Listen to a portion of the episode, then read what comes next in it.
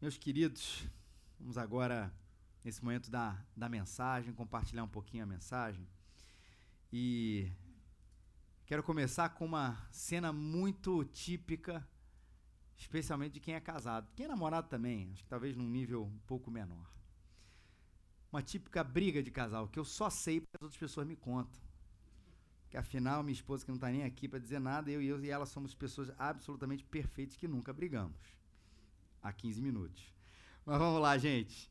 O casal fica lá argumentando por horas e por horas, cada um tentando provar o seu ponto, cada um tentando mostrar a sua, entre aspas, verdade, o seu argumento, e não consegue chegar a nenhum consenso, nenhum acordo, e aquela briga fica lá se prolongando, prolongando, prolongando, até que um dos dois, e obviamente é o homem, que está sempre buscando a paz, a fraternidade, a compreensão no casamento, sem parte da gente, obviamente, diz o seguinte: numa tentativa de parar aquela briga longa.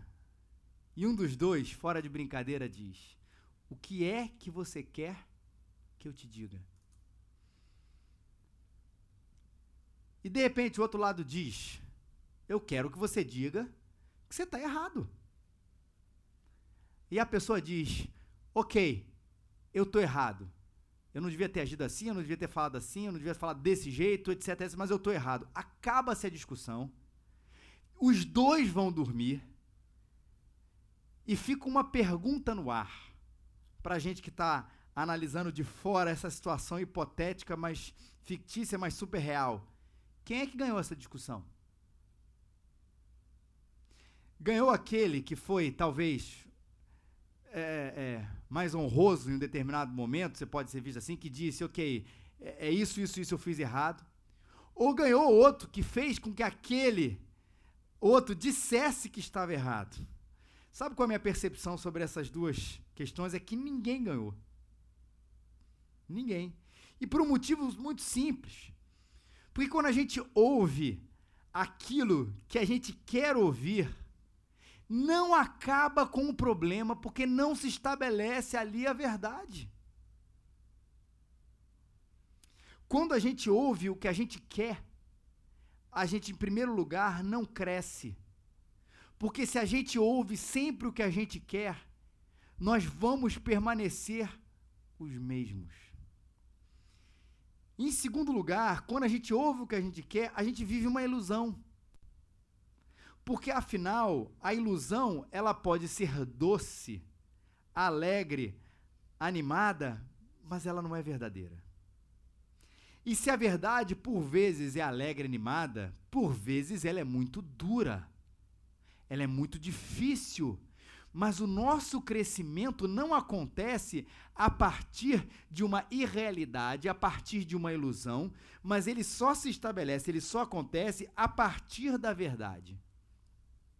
E obviamente aqui eu não estou querendo que os casais eles fiquem se prolongando as suas brigas por horas e horas e horas, a noite acabou. Não é isso. Existe um perdão, existe um acordo entre as divergências, mas a gente não está aqui hoje para falar a respeito desse tipo de questão, desse tipo de verdade, mas até do nosso próprio crescimento. Se a gente quer crescer, a gente precisa viver a partir da verdade. E, obviamente, que a gente concorda com isso tudo. Claro que é isso que eu quero. Claro que eu quero crescer a partir da verdade. Mas eu acho que lá no fundo nós queremos viver a partir da verdade, desde que a verdade concorde com a gente. Queremos viver a partir da verdade, desde que a verdade concorde com a gente.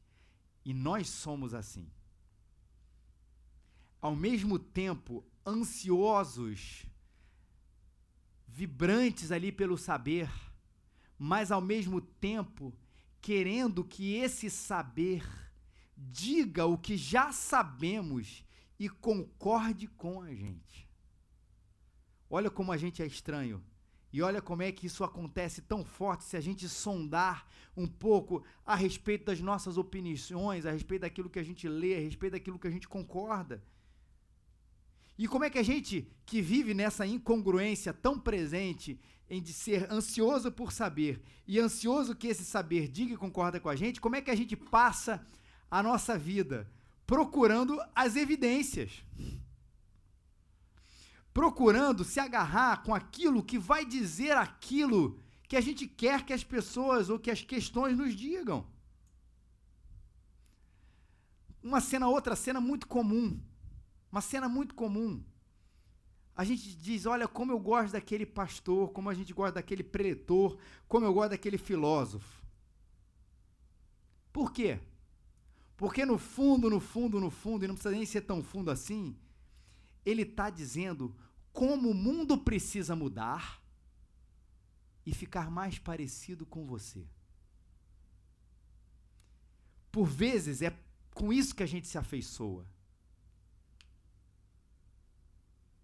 Gente que diga assim, cara, ah, se todos fossem no mundo iguais a você, com esse seu pensamento brilhante, com esse seu comportamento incrível, com esse seu, com essa sua vida e esse seu, as suas atitudes tão boas, e a gente se vê ali como num espelho, alguém concordando com a gente, e o Daniel fala assim: é isso mesmo, é isso mesmo, tá certo. E eu não estou falando de você, estou falando de todos nós. Isso não é um baita narcisismo que a gente tem? Ou coisa complicada essa nossa paixão pela gente mesmo? É engraçado que o narcisismo é um daqueles pecados que é, é um dos mais difíceis. Porque a gente é tão narcisista que se alguém disser que a gente é narcisista, a gente vai dizer que não é. É uma coisa meio autoimune. Então é difícil a gente confessar, porque se eu, se eu sou narcisista, e todos nós temos esse ponto ali lá dentro, e alguém me confronta com isso, o meu narcisismo, eu mesmo, né, com o meu narcisismo, vou me defender e dizer assim, de jeito nenhum. E lá dentro, ainda vai rolar um, sou humilde pra caramba. Não vou dizer, porque é complicado, mas a gente vai dizer isso lá dentro. E é por isso que a gente precisa constantemente, sim, ser confortado, porque, claro, nós não estamos errados o tempo inteiro. A gente não é um erro ambulante, uma falta de verdade ambulante. Calma, não é assim. Mas ao mesmo tempo a gente precisa ser confrontado porque nós não estamos certos o tempo inteiro. E qual deve ser a medida isso? Eu vou dizer para você qual não deve ser a medida, em primeiro lugar, de saber aonde eu estou certo, onde eu estou confortado, onde eu sou confrontado. A primeira medida que não deve acontecer na nossa vida é o nosso próprio sentimento, o nosso, nosso gosto. A gente vive numa sociedade que passou né, do, do penso logo existo, a frase não é bem nesse sentido, mas vou aplicar nesse sentido, passou para o sinto logo existo.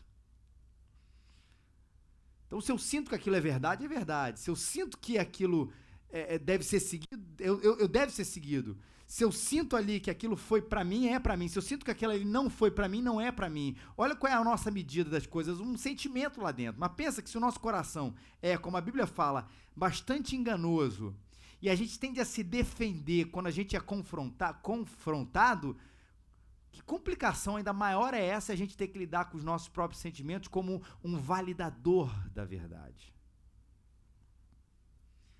Que a gente precisa ter, e aí sim, Pedro, o apóstolo de Jesus, um seguidor próximo de Jesus, escolhido por ele, que escreveu duas cartas, vai fazer, a gente está estudando a segunda dela, vai falar aqui a gente nesse texto de hoje, para ter os nossos olhos muito abertos. Porque não era diferente também. A humanidade, quando muitas vezes a gente fala da nossa cultura, do nosso tempo de hoje, isso não quer dizer que nós é, somos seres completamente diferentes daquele que viviam na época de Pedro, porque não eram. As pessoas sempre gostaram de ouvir o que queriam. E sempre havia gente, é importante, né? Da oferta e da demanda. Sempre havia gente para dizer para as pessoas que queriam ouvir o que queriam, sempre havia gente para dizer para elas o que elas queriam ouvir. E no nosso tempo também continua havendo, acontecendo, tendo gente para dizer o que nós queremos. E a gente precisa ter os nossos olhos muito abertos e nessa sessão agora de Pedro, nessa história, nesse período que a gente vai ler aqui agora, quero que você veja a partir desse olhar, 2 Pedro, capítulo 2, versículos 1 a 10, na verdade. Só você levantar nas suas mãos. Se você precisa de uma Bíblia, nossa equipe aqui vai levar aonde você estiver, a nossa equipe da área VIP pode manter ela, ela levantada. Vai levar com o texto já marcado, para que você não tenha dificuldade de abrir aqui no texto da segunda carta que Pedro escreveu a um grupo bem grande de cristãos. A gente chama de segunda Pedro, né? A segunda carta de Pedro. Aqui na frente também, Tiago também aqui, ó. Vai ver aí, tá aqui. Ah. Pode manter sua mão levantada se você precisa. A gente lê na a edição Almeida século 21. Mais alguém, gente? Então vamos ler. Diz assim a palavra de Deus, a Bíblia Sagrada. Mas entre o povo também houve falsos profetas, assim como entre vós haverá falsos mestres. As ocultas introduzirão heresias destruidoras, negando até o Senhor que os resgatou e trazendo sobre si mesmo repentina destruição. E muitos seguirão sua vida de libertinagem, e o caminho da verdade será difamado por causa deles. Movidos pela ganância, também vos explorarão com suas artimanhas. Sua condenação desde há muito tempo não tarda e sua destruição não está inerte. Pois Deus não poupou anjos quando pecaram, mas lançou-os no tártaro e os entregou aos abismos das trevas, reservando-os para o juízo. Também não poupou o mundo antigo, embora tenha preservado Noé, pregador da justiça, junto com mais sete pessoas, ao trazer o dilúvio sobre o mundo dos ímpios. E reduzidas as cinzas das cidades de Sodoma e Gomorra, condenou-as destruição, fazendo delas exemplo para os que vivem na maldade. Se Deus livrou o justo Ló, atribulado pela vida indecente daquelas pessoas sem princípios, porque vivendo entre eles, esse justo afligia sua alma todos os dias ao ver e ouvir as obras perversas deles, o Senhor também saberá livrar da provação os piedosos e reservar para o dia do juízo os injustos que já estão sendo castigados, principalmente os que seguindo a carne, andam em desejos impuros e desprezam toda autoridade. Presunçosos e arrogantes, não receiam difamar seres gloriosos superiores, ao passo que os anjos, embora maiores em força e poder, não, não pronunciam contra eles acusações difamatórias diante do Senhor. A gente vai continuar semana que vem a partir do, da segunda parte do versículo 10, ok? Uh, como é que eles são chamados aqui, esses perdão, professores do erro. São os falsos profetas, são os falsos mestres, que você já vai perceber que o que Pedro está dizendo, que é que a gente, para a gente aplicar dos nossos dias hoje, isso não é novidade nenhuma. O perigo sempre teve rondando desses falsos professores, desses falsos mestres, desses falsos profetas, e eu já vou dizer para você por que, ele é tão perigoso. Mas olha que coisa, coisa séria, que já está lá no livro de Deuteronômio, explicado lá, muito tempo atrás, muito antes de Jesus vir, no início ali do povo. Se aparecer entre vós, eu vou usar esse texto aqui também como um texto de apoio para a gente hoje. Entre vós, um profeta, ou alguém que faz predições por meio de sonhos, lhe anunciar um sinal miraculoso, um prodígio. Se o sinal ou prodígio de que ele falou acontecer e ele disser: Vamos seguir outros deuses que vocês não conhecem, vamos adorá-los, não dê ouvidos à palavra daquele profeta ou sonhador. E o motivo, Deuteronômio capítulo 13. O Senhor seu Deus está pondo vocês à prova para ver se o amam de todo o coração e de toda a sua alma. Olha que coisa até séria que esse texto diz e o nosso texto paralelo aqui de Deuteronômio. Se vocês ouvirem um falso profeta, e mesmo que esse falso profeta, que muitas vezes o legitimador para a gente é um milagre, é o sobrenatural, para a gente hoje é aquela sensação boa de que trouxe alguma coisa positiva, um certo conforto, uh, um certo ânimo. Se ele fizer alguma coisa, mas eles estiverem de, tirando vocês do caminho de Deus, cara, é falso profeta, não ouça. Mas eu gostei da segunda parte. Eu, na verdade, me interessei muito pela segunda parte quando Deus vai falar, inclusive, o motivo pelo qual ele permite que essas coisas aconteçam. Porque o Senhor, teu Deus, está pondo vocês à prova para ver se o amam de todo o coração e de toda a sua alma. Então a gente escuta alguém que de alguma maneira faz uma coisa espetacular miraculosa ou que nos faz muito bem. E aquilo foi permitido porque a gente escute, muitas vezes determinado que a gente escute, para que a gente possa ver e sondar o nosso coração, para ver se a gente ama a Deus de verdade ou se na verdade Deus é uma grande conveniência. Enquanto Ele me faz sentir bem, enquanto eu sou confortado, eu creio, mas quando eu sou confrontado, eu paro de crer, porque afinal eu gosto só apenas daquilo que me apraz, daquilo que me faz me sentir bem. Quantas vezes a gente já não quis cair nessas armadilhas? Porque apesar dos falsos ensinos aqui estarem se referindo as pessoas usando para os nossos dias o nome de Jesus e o seu nome sendo usado para desviar as pessoas de Jesus, a grande verdade é que o nosso tempo a gente vai se encantando com qualquer mestre. Com qualquer um, com qualquer um que diga eu tenho a verdade. Qualquer um que mostre para gente um caminho no meio, e esse é o nosso tom da série, no meio do caos em que a gente vive. Qualquer um que tem alguma bandeira de verdade, fala assim, me siga, e a gente ali se adequa, faz se a gente sentir bem, acha aquilo verdade, a gente vai lá e segue.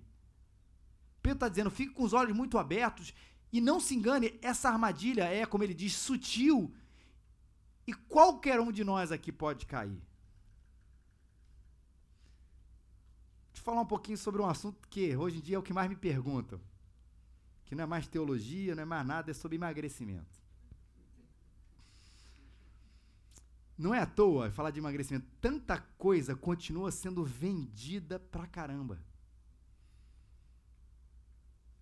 Eu perdi, para quem não sabe, 20 quilos aí nesse processo. Aí eu podia dizer para vocês assim: eu perdi 20 quilos, sabe? Fiz. Eu comia o que eu queria, mas eu usava um gel redutor. Toda noite. Eu tomava uma pílula, derrete barriga de barbatana de tubarão. E eu tomava uma poção toda noite, que somente os índios da Amazônia têm acesso, e a Anvisa proíbe, porque afinal ela está tá a favor da indústria farmacêutica.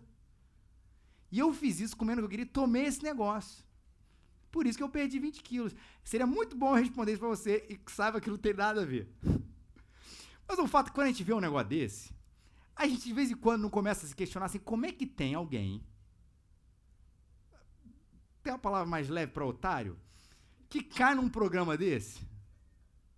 Você diz loucura, mas peraí. Um dia, você tá de saco cheio de tentar emagrecer. Você já tentou disso, você já tentou daquilo, você já fez isso, fez aquilo, e de repente aparece no seu computador, porque você procura isso no Google, aparece ali como, como no, no seu e-mail, no seu anúncio do Facebook, alguém vendendo uma coisa assim, mas você está sozinho no quarto. Ninguém está te vendo. Vai ser entregue numa caixa ali preta, sem ninguém saber o que está aqui ali. Você assiste, aí você clica ali e você assiste um vídeo. E tem gente, aparentemente sé séria, dando testemunho. Que de fato eu usei esse negócio, eu emagreci, eu perdi certas medidas. Aí tem até um cara que talvez seja médico ou da área de saúde falando que aquilo realmente funciona. E aí no final ainda diz que é o sucesso garantido ou seu dinheiro de volta. E você fala assim: não, é, não custa nada, deixa eu tentar. E o você, de três meses depois, não vai entender como é que você, de três meses antes, fez uma loucura daquela. Mas por quê? Porque é uma saída fácil no momento de desespero, de infelicidade, de insatisfação, de tantas vezes tentar, de não querer perseverar. Agora, saindo do exemplo do emagrecimento para os diversos motivos. E aí a gente se seduz por um produto milagroso. Acontece que os produtos milagrosos, ou as fórmulas milagrosas, para qualquer coisa que a gente esteja sonhando, elas vão fazer você, ok, perder um pouco de dinheiro, fazer você se sentir meio bobo, mas tudo isso passa. Tudo isso passa. Mas a consequência do ensino errado é muito mais sério do que você contar depois numa roda de piada dizendo assim, cara, eu comprei aquilo. Eu realmente achava que as meias Vivarina, nem as facas guinso podiam cortar ela. Cara, isso é coisa de velho que eu falei aqui agora. Depois você entra no Google e entende essas coisas que eu falei. Mas produtos que eram vendidos há muito tempo atrás.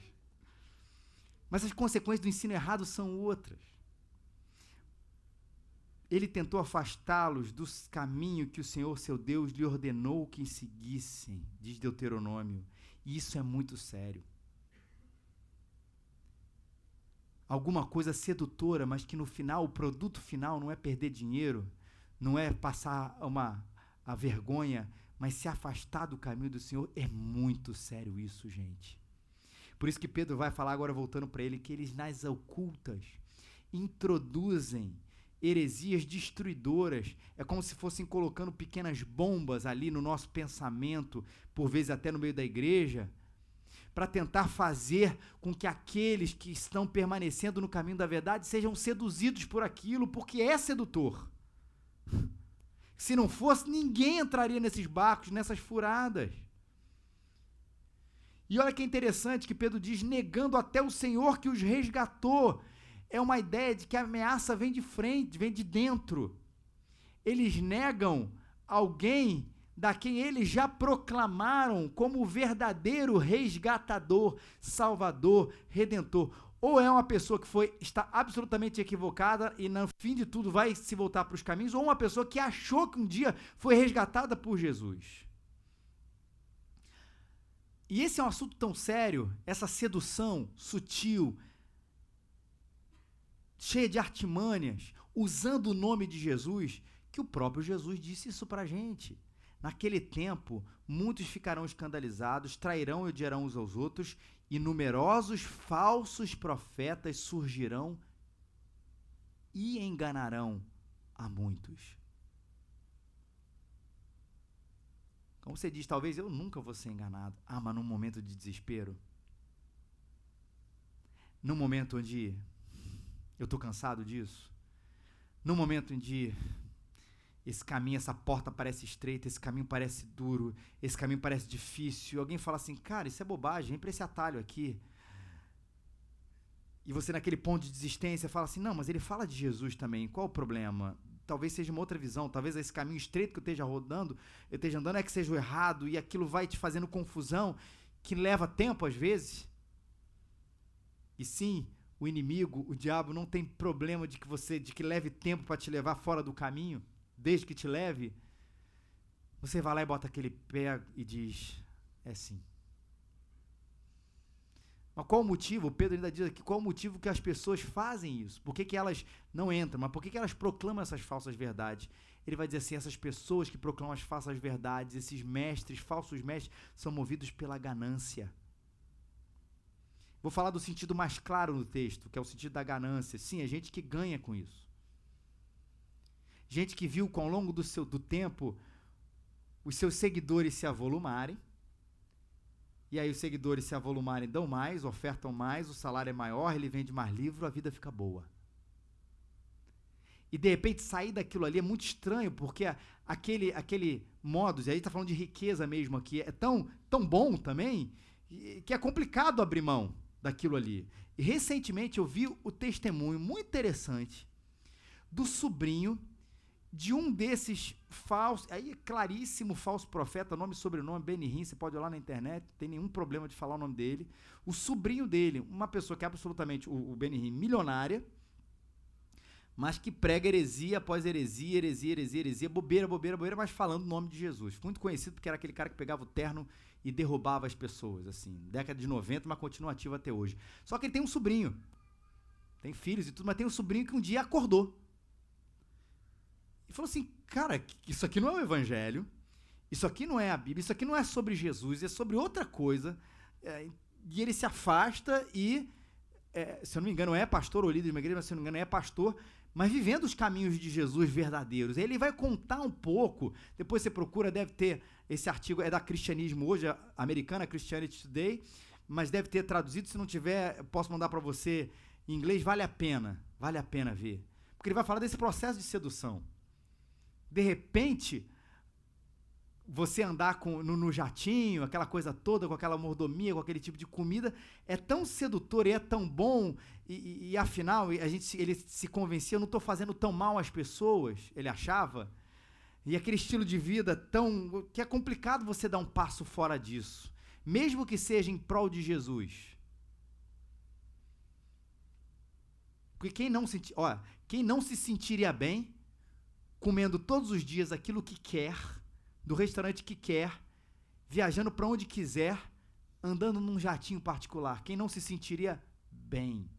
Ou quem não acha que isso é uma sensação agradável? Isso que eu quero dizer, gente. Sentir bem, eu sei que sentiria mal porque vem de meios ilícitos, mas de que isso é em si mesmo uma coisa que, não, eu acho, me sinto desconfortável quando eu gosto de comer o que não quero. Né? Se me desse um jatinho para eu andar, ou tivesse que escolher, fosse meu preço, e andar de, na classe econômica, ah, eu ficar na econômica, eu me sinto melhor. Vocês entenderam? Não é assim. Mas ele abriu mão, o sobrinho do Benihim, e falou assim: não é o caminho de Jesus, não é a verdade de Jesus, vou sair fora. Esse é o sentido mais claro. Gente que faz por dinheiro. Gente faz porque quer sentar nos melhores lugares não quer ser fiel a Deus. Mas a outra aplicação a isso é o sucesso. Quem é um amigo do dinheiro, mas não é a mesma coisa. Aqueles que pela ganância, não pelo dinheiro, mas do sucesso, vão acabar também sendo proclamadores das falsas verdades ou das heresias, os falsos mestres. Por isso que muita gente tem batido nessa tecla de que todo cristão deve encarar tratar o aplauso com muito cuidado. Porque ele é sedutor. Porque ele pode fazer com que a gente faça as coisas porque aquela sensação boa de ser aceito, de ser reconhecido, de ser visto, pode começar a ditar a nossa vida. Na medida em que eu faço as coisas pelo aplauso, escreve para ser gostado, diz o que, diz o que será aplaudido, vive de uma maneira que vai ser aceito. Mas deixa eu te lembrar uma coisa que o pastor Tim Keller diz que eu acho muito interessante. Jesus não foi apenas um cara legal que fez o bem ao mundo.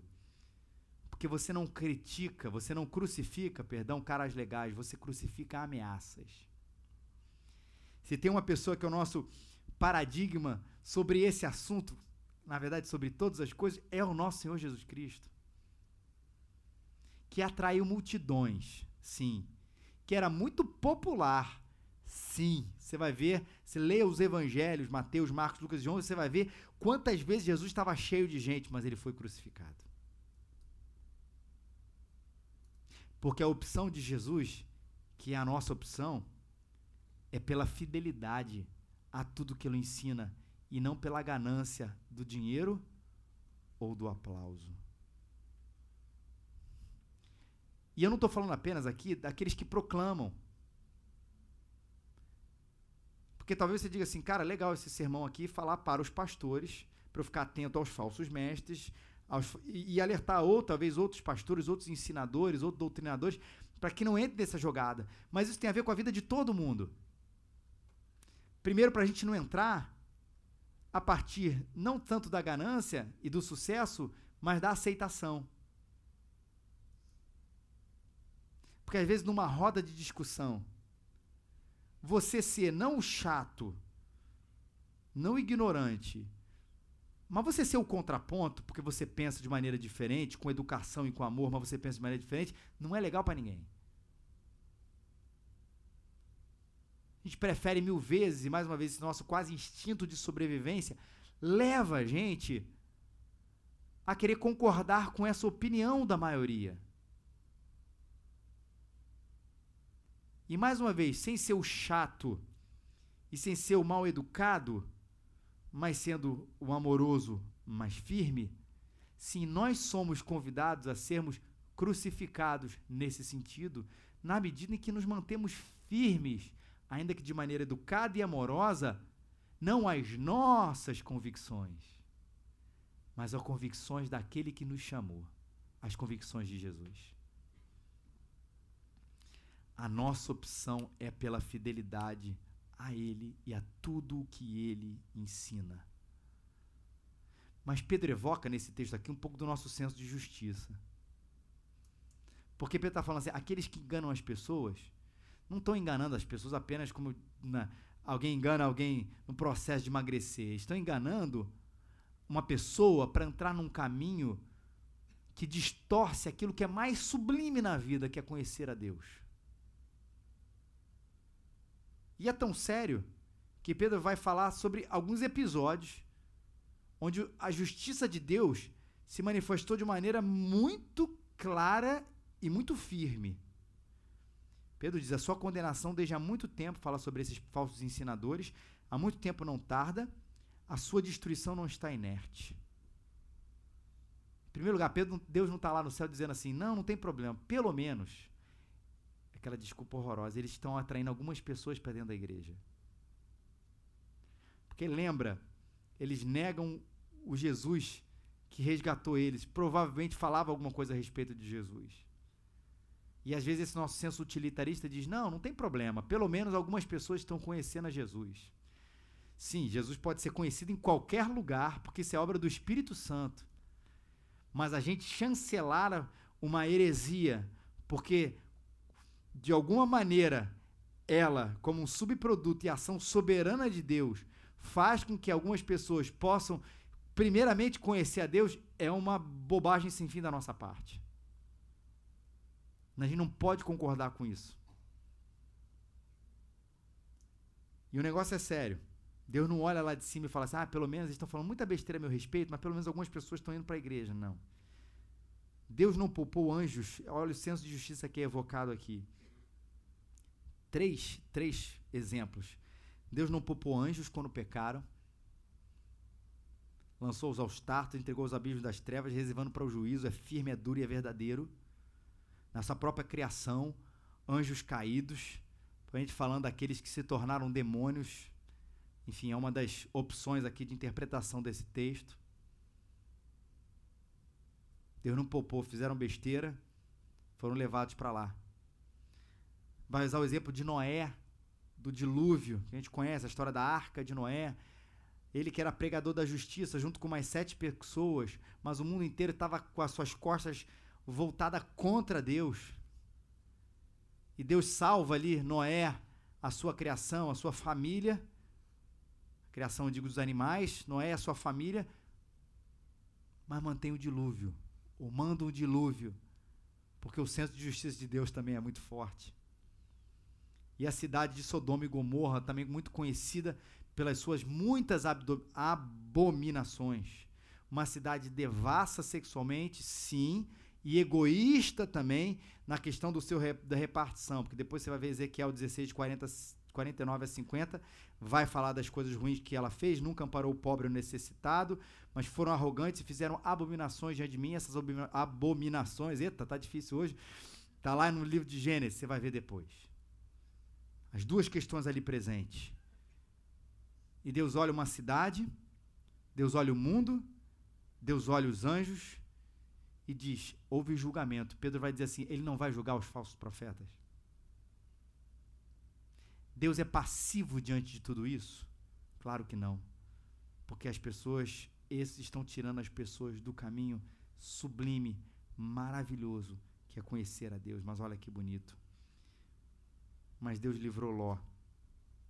Assim como a gente sabe que Deus livrou Noé porque o Senhor sabe livrar da provação os piedosos e reservar para o dia do juízo os injustos que estão sendo castigados. Em outras palavras, se Deus livrou Noé, Deus livrou Ló, não porque eram homens bons, homens bons, porque não há um justo sequer um justos. Porque a história de Noé e Ló, você vai ver depois que também é uma história de homens que erraram, que são pecadores, mas eles confiaram no caminho certo. Deus livra a gente não porque nós não so, porque somos bons, mas porque ele olha a gente através de Jesus. Porque se olhasse a gente pelo que a gente é, ele olharia o que nós somos, pecadores, separados por natureza de Deus, porque nós somos errados. Mas Deus é tão maravilhoso, tão bom, sabendo que a gente não podia se consertar, se autoconsertar. Nenhum ser humano pode chegar até Deus pelos seus próprios esforços. Ele manda um Salvador, que é o seu próprio Filho, Jesus, para que naquela cruz todos os nossos pecados, isso é, tudo aquilo que separa o homem de Deus, pudesse ser eliminado.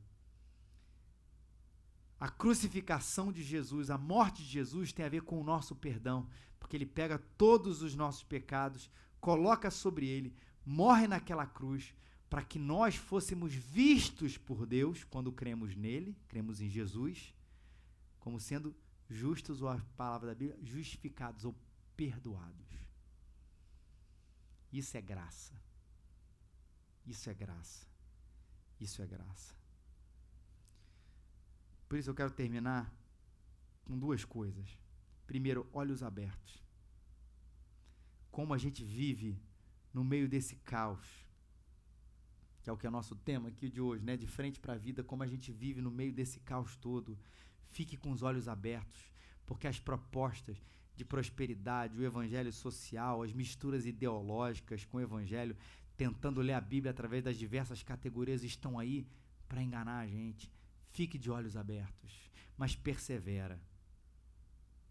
Olhos abertos e perseverança, porque o caminho pode estar difícil. Porque as suas convicções podem estar sendo abaladas. E alguém vai dizer para você que suas convicções estão abaladas, porque na verdade elas são infantis. Vem para as minhas.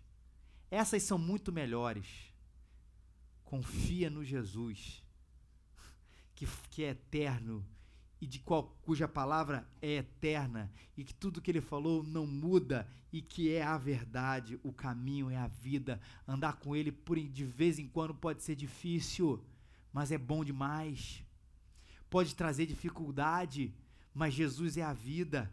Ele e não mais ninguém tem as palavras de vida eterna. Todas as coisas passarão, mas Jesus foi quem ressuscitou. Confia naquele que é ressuscitado, porque é o Filho de Deus, e porque tem a verdade, porque é a verdade, porque é o Criador de todas as coisas, cuja mente não se compara à mente de nenhuma pessoa, por mais inteligente, por mais letrada, por mais conhecedor, por mais pesquisador que ela seja. Persevera nele aquele que, quando nós cremos, do nosso interior podem fluir rios de água viva. Palavra de Jesus para a gente. Ninguém pode fazer isso. Talvez a sedução traga para a gente uma boa sensação, mas não vai trazer rio de água viva. Uma sedução interessante talvez mexa com a nossa consciência, com o nosso senso intelectual, mas não é a verdade proclamada por aquele que ressuscitou e que é eterno e é o Filho de Deus. Ninguém pode trazer rio de água viva para o nosso coração. Só Jesus, no meio do caos, onde as respostas estão prontas para serem aceitas com toda a passividade, olhos abertos para não cair na propaganda enganosa. Se agarre naquele que é absolutamente eterno, que é o princípio que é o meio e que é o fim, Jesus Cristo. Vamos ficar de pé.